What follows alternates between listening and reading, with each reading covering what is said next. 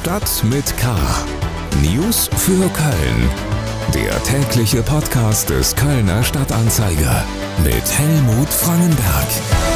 Herzlich willkommen zu Stadt mit K am 30. November 2021. Das ist die Episode 64. Und hier gibt's in den nächsten rund 10 Minuten wieder das Wichtigste für Köln. Die gute Nachricht zu Beginn, der Kölner Arbeitsmarkt erholt sich, die Zahl der Arbeitslosen geht zurück, die Zahl der Stellenangebote steigt. Die Unternehmen seien wegen der Pandemie bei den Neueinstellungen noch vorsichtig, aber der Arbeitsmarkt erhole sich. Das sagt die Kölner Arbeitsagentur in ihrem aktuellen Arbeitsmarktbericht. Heute in Stadt mit K Einschnitte für Autofahrer. Ratsbündnis fordert einen Masterplan. Millionen für die Römermauer. Die Stadt will ihren historischen Schatz retten. Eisbahn trotz Klimawandel. Attraktion auf dem Ebertplatz eröffnet. Schlagzeilen. Die Stadt hat das Kulturprogramm für Silvester abgesagt. Wegen der Corona-Pandemie wolle man auf das vom Stadtrat beschlossene Programm rund um den Dom verzichten. Das Land hat die Bekanntgabe von neuen Corona-Maßnahmen auf Mittwoch verschoben. Nach Informationen des Kölner Stadtanzeiger ist wohl geplant, Clubs und Bars zu schließen. Einschränkungen für die Kölner Weihnachtsmärkte sind wohl nicht zu erwarten. Das Kölner Landgericht hat die Klage eines dreijährigen Mädchens abgelehnt, die seine Eltern eingereicht hatten. Die Familie wollte 3000 Euro Schmerzensgeld, weil das Kind durch eine Corona-Quarantäne schwere psychische Folgen zu erleiden habe. Das Kind war nicht selbst erkrankt, musste aber als Kontaktperson eines anderen Kindes in Quarantäne. Das Gericht wies die Klage ab. Die Stadt habe nichts falsch gemacht. Eine 21-jährige Frau ist bei einem Straßenbahnunfall an der Haltestelle Kalker Friedhof in Meerheim schwer verletzt worden. Die Polizei geht davon aus, dass die Frau versucht hatte, trotz der geschlossenen Bahnschranken die Gleise zu überqueren. Sie haben es gehört, die von Veranstaltern, Gastronomen und vielen anderen befürchteten neuen Verbote in Sachen Corona sind erstmal ausgeblieben. Gesundheitsminister Karl-Josef Laumann verweist auf die im Vergleich mit anderen Bundesländern guten Impfzahlen in NRW. Deshalb sei die Situation hier nicht mit der in Bayern oder in Sachsen vergleichbar.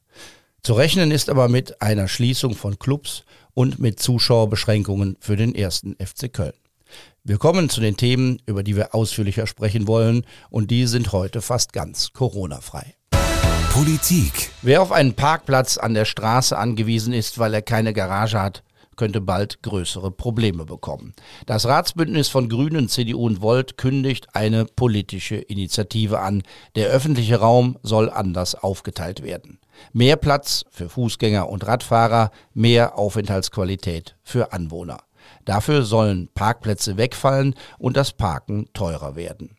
Auf einigen Straßen in der Innenstadt soll man gar nicht mehr parken dürfen. Mein Kollege Oliver Görz aus der Lokalredaktion des Kölner Stadtanzeiger war dabei, als die Ratsmehrheit ihren Antrag für einen Masterplan Parken vorgestellt hat. Oliver, da ist schwer Zündstoff drin, oder? Ja, da ist schwer da wird auf jeden Fall schwer Zündstoff äh, drin sein. Äh, und das hat zum Beispiel der De Bellis äh, von der CDU, äh, eine Verkehrspolitikerin, auch schon angekündigt. Die glaubt, dass da mächtig Ärger geben wird, weil die sich natürlich mit Autofahrern anlegen, die immer noch sehr mächtig sind. Ähm, die ähm, Vorstellungen vom Ratsbündnis sind natürlich auch äh, ziemlich weitreichend. Also Pi mal Daumen sollen, haben die sich überlegt, so circa 30 Prozent aller bestehenden Parkplätze im öffentlichen Raum, die bewirtschaftet werden, also wo man zahlen muss, um da anzuhalten, wegfallen. Dass Grüne und Volt hinter der Idee stehen, ist nicht überraschend. Aber für die CDU ist es äh, ein neuer Schritt. Ne? Die gehen ein, in eine Richtung, wo man sie bis jetzt nicht vermutet hat. Das muss man äh, tatsächlich so sagen. Also äh, da hat die CDU sich bislang ja dann doch eher weniger hervorgetan, dass die den Autoverkehr reglementieren.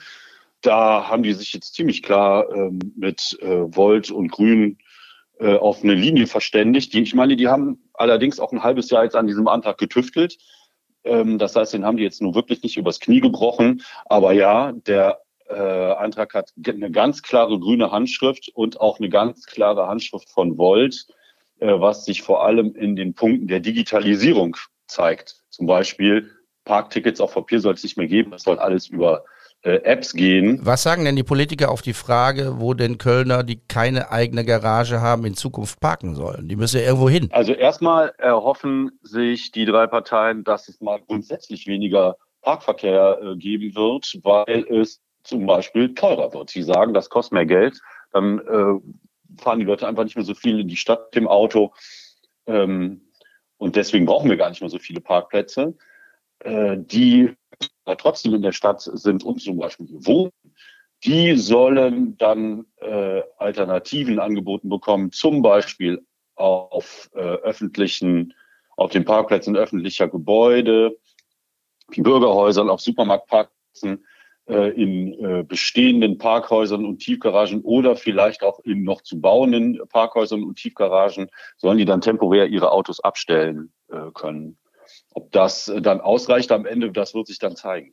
Die Idee von Quartiersgaragen ist ja uralt, da haben wir schon viele Anträge gesehen und gelesen. Das Problem ist, sie werden nicht gebaut. Ne? Der Antrag soll am 14. Dezember im Stadtrat beschlossen werden. Gibt es denn einen Zeitplan zur Umsetzung dieses Masterplans? Wann geht's los? Die zeitliche Umsetzung ist relativ ungewiss, zumal das Ganze, was jetzt hier angeregt wurde, ja auch nur der Auftrag für die Verwaltung ist, sie möge sich auf Basis dieser Vorschläge einen Masterplan parken überlegen. Und der muss erst noch erstellt werden. Herzlichen Dank, Oliver Görz, über einen Antrag, der die Stadt verändern könnte. Weitere Informationen dazu gibt es bei ksda.de und in der Mittwochsausgabe des Kölner Stadtanzeiger. Köln. Es ist ein historischer Schatz, doch die Stadt ist in den vergangenen Jahren nicht besonders gut mit diesem Schatz umgegangen. Es geht um die Reste aus der Römerzeit. Vieles ist im römisch-germanischen Museum zu sehen, aber einiges lässt sich auch noch in der Stadt finden. Reste der Wasserleitung zum Beispiel, aber vor allem ein Teil der römischen Stadtmauer. Der oberirdisch erhaltene Teil gehört mittlerweile zum UNESCO-Weltkulturerbe, ist aber vom Verfall bedroht. Die Kölner Bodendenkmalpfleger, die sich um Archäologie und diese Dinge kümmern, haben in Zusammenarbeit mit einem Förderverein der sich um die Mauer kümmert, einen Sachstandsbericht für den Kulturausschuss des Stadtrats vorgelegt. Am Telefon ist mein Kollege Rüdiger Heimlich aus der Lokalredaktion des Kölner Stadtanzeiger. Rüdiger, was muss denn geschehen, damit der historische Schatz erhalten bleibt? Die Kölner Bodendenkmalpflege schätzt die Gesamtkosten zur Restaurierung und Sanierung von Römerturm an der Zolkaustraße und des etwa 76 Meter langen Mauerabschnitts am Mühlenbach auf rund 3,5 Millionen Euro. Ähm, das ist, das sind nicht die Kosten, die äh, dann unmittelbar auf die Stadt zukommen, äh, sondern es geht äh, jetzt vor allen Dingen um einen Eigenanteil, den die Stadt ähm, zuschießen muss, damit die Fördermittel des Bundes, des Landes äh, äh, auch tatsächlich fließen können. Ist denn die Notwendigkeit erkannt, dass was passieren muss? Ich glaube, die Stadt ist da äh, in einer Situation, aus der sie gar nicht weiter heraus kann. Es wurde mit großer Freude ähm, gefeiert, dass äh, Köln nun auch Teil ähm, des Weltkulturerbes ist. Und da die Stadtmauer als Teil des Limes sozusagen damit auch Teil des Weltkulturerbes ist, hat die Stadt eine Verpflichtung, äh, die Römermauer, das Kulturerbe in einem entsprechend ansehnlichen Zustand zu bewahren. Und da sie das über viele, viele Jahre nur sehr zögerlich getan hat, äh, kommen jetzt eben die Kosten auf die Stadt zu, äh, die zu leisten sind, um dieses Baudenkmal äh, instand zu halten. Geht es nur um die Sanierung und Reparatur? Es müsste ja wahrscheinlich oder es könnte ja auch was geschehen, um diese wertvollen Reste besser zu präsentieren. Also wer den Römerturm an der Zeughausstraße mal aufmerksam betrachtet hat, der wird feststellen, dass der äh, durch die Abgase und äh, durch den Dreck ähm, vollkommen ermattet ist. Und tatsächlich könnte dieser Turm in ganz anderem, in ganz anderem Licht erscheinen. Der könnte sozusagen leuchten, wenn man denn äh, das Mauerwerk entsprechend saniert. Der Turm muss vor allen Dingen auch statisch gesichert werden, denn da hat sich äh, Mauerschale und Gussmauerwerk voneinander gelöst und da müssten nun 100 Mikroanker eingebracht werden, um beide Mauerwerke wieder statisch zu verklammern.